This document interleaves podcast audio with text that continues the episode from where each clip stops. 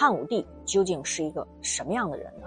他虽然有雄才大略的一面，但在迷信、奢侈、贪恋女色和游猎等方面，和历代的昏君呢有一拼。为无为，事无事；为无为，大小多少。抱怨以德，图难于其易，为大于其细。天下难事必作于易，天下大事必作于细。是以圣人终不为大，不能成其大。夫轻诺必寡信，多易必多难。是以圣人犹难之，故终无难矣。天下大事儿啊，必作于细。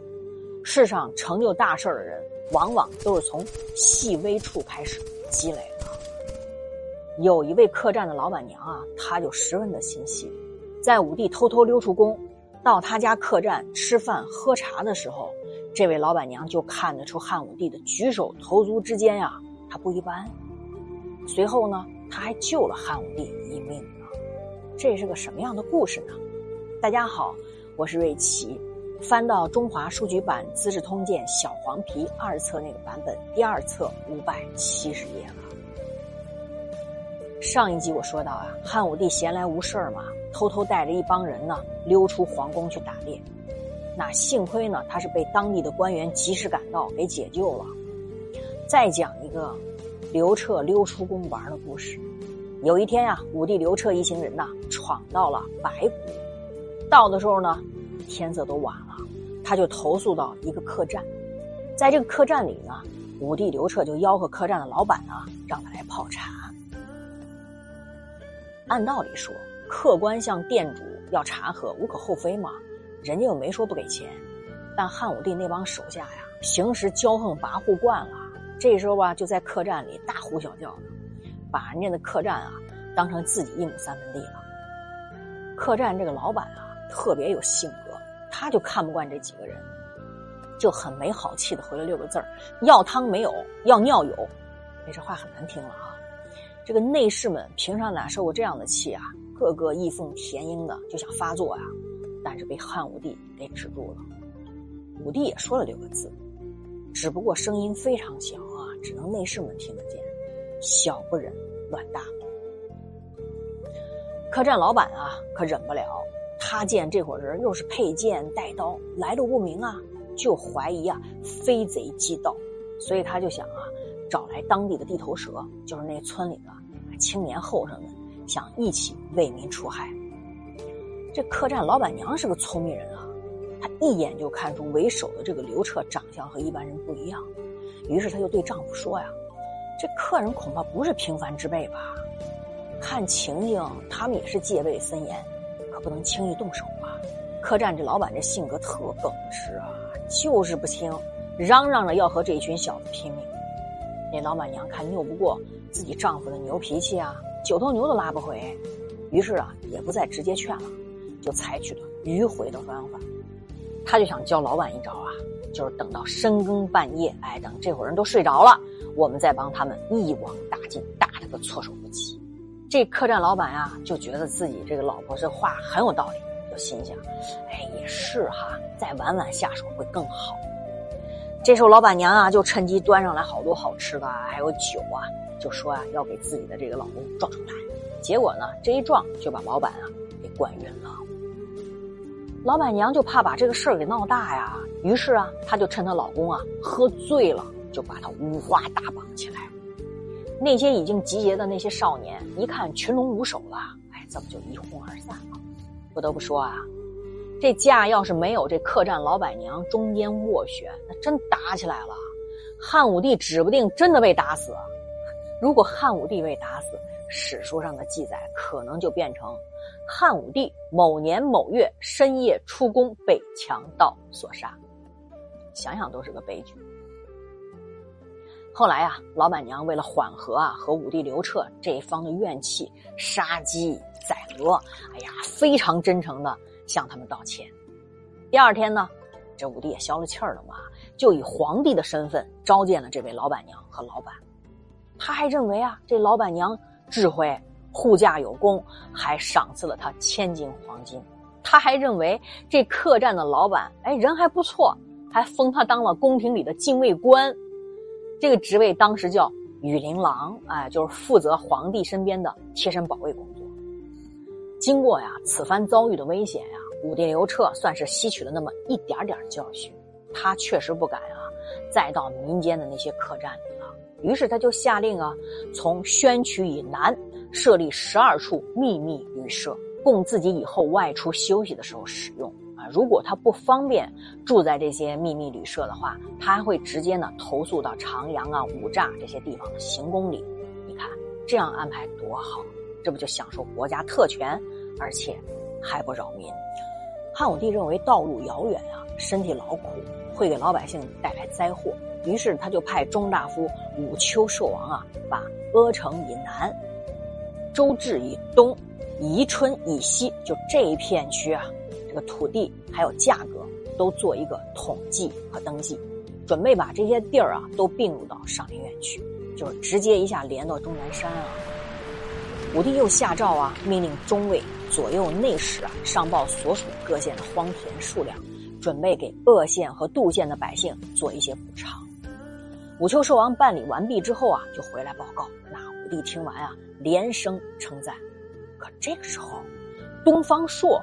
就在武帝的身边，他一听完汇报啊，忍不住就进谏道：“终南山是国家天然屏障，汉朝建国，离开三河之地，在灞水、产水的西边，泾河、渭河的南边建立都城，这就是所谓的天下像大海一样富饶的陆上之地。秦朝凭借它呀，降服了西戎，兼并瑶山以东的地区。”这一带的山中出产玉石、金银、铜、铁，还有优质的木材，各种手工业用它们做原料，百姓依靠它们来维持自己的生活，还盛产梗、稻、梨、栗、桑、麻、竹箭这些物品。土地适宜啊，种植姜和芋头，水中产有青蛙、鱼类，贫穷的人就可以做到啊温饱。甚至有些都家家富足，那不必担忧饥寒之苦啊。所以啊，逢水和耗水之间呢，号称肥沃之地，每亩土地价值一斤黄金呢。里边说的这个梗是一种比较矮杆的水稻，这个米粒粗短，粘性比较强，挺好吃。而今把它划入陛下的御花园，这就根绝了百姓林产渔业的利益了，那等于夺了百姓的。最肥沃的土地，减少了国家赋税收入啊，使国家财政困难，并且啊，还夺取了农田蚕桑之后，那时百姓的生活就变穷苦了，这是不可以这么做的理由之一啊！全力培养充满荆棘杂草的领土，拼命扩张狐狸野兔的领域，一意开拓狼虎狮豹的巢穴，摧毁平民祖宗的坟墓，拆除平民的住宅房屋。使年幼的人思念他们的故乡啊，年老的人呢就悲泣他们被逐的命运，这是我建议不能做的第二个理由。朝廷那么辛苦经营这块土地，在四周筑起高墙，团团把它围住，骑猎东西驰骋，那御车南北奔跑，而地面上呢遍布了深沟山涧，为了一时的快乐，忘了有随时倾覆的危险。哎呀，这是不能做的第三个理由啊。当初啊，商王朝兴筑九世之功，而封国叛变了；楚灵王闵为兴筑章华之台，楚国百姓都离开了楚国；秦朝兴筑阿房宫，天下大乱。你看啊，陛下，我这个像粪土一样的臣属，顶撞陛下的性质，罪该万死啊！这武帝刘彻听完啊，就擢升东方朔。当太中大夫兼给事中，还赏赐黄金一百斤。但是呢，他根本不接纳东方朔的规劝，仍然按照原计划行事，把百姓都逐出了土地，还扩大御花园的工程，批准了武丘寿王的奏报方案。汉武帝啊，雄才大略，但在迷信、奢靡、侈费、贪恋女色、沉迷于游猎这些方面，其实不属于历代的昏君。司马相如担任郎这个职位的时候，曾作为武帝的随从，与他一起啊行猎长阳宫。那时候正值血气方刚的年纪啊，这武帝不仅迷恋持逐野兽的游戏，还亲自喜欢啊搏击那些野兽野猪啊、熊啊，这些都是伴随着随时可能丧生的风险呀。当然，司马相如看到了，于是就上书规劝说：“臣子听说呀，物有猪类，但相同的种族里也有能力高低的区分。比如说人类当中，论力气啊，那要称赞乌霍；论速度，那要说起庆忌；论勇敢啊，要数孟奔、夏玉。臣子愚钝啊，私下认为啊，人有这样的区别，其实猛兽也是这样的。陛下那么喜爱闯荡狭隘。”追杀猛兽，万一突然间遇到一个特殊的对手，来你一个猝不及防，冒犯陛下的车队，到那时候，你连车轮都来不及掉头，卫士都来不及保护你。即便是有巫祸、庞猛那样的神射手，还有惊人的绝技，那也无从救援你啊。那个时候啊，那即便是一棵枯木、一根朽枝，那都在那里跟陛下为难。就好像是啊，胡越人啊从车下突然冒出来，羌夷人啊从车后跳起来刺杀，十分的危险啊。虽然陛下去狩猎，有精密的保护，万分安全，然而天子其实不应该做这些危险的事儿啊。普通情形下呢，天子如果外出都要先行戒严，行人断绝。车队在大道中央奔驰，马匹的缰绳还可能断裂，发生意外呢。你何况那么快的速度飞奔在这样的土地之上，跳跃在丘陵之上，前进又博取猛的刺激，内心又根本不防范突发事件和灾祸，那随时都会降临。陛下呀，您把皇帝这个宝座呀看得太轻了，没有认识到它的重要性，认为这宝座没有趣味性啊。而冒险这种一万次平安，只要一次出差错，就不得了的危险啊！认为这才是快乐。哎呀，臣认为呀，陛下不能这么做，因为聪明的人啊，他能提前看到隐藏的祸事；智慧的人啊，能在不动声色中躲开危难。祸患啊，每每都埋藏在非常微小隐秘的地方，而在人忽略它的时候，它就爆发了。所以俗话说呀。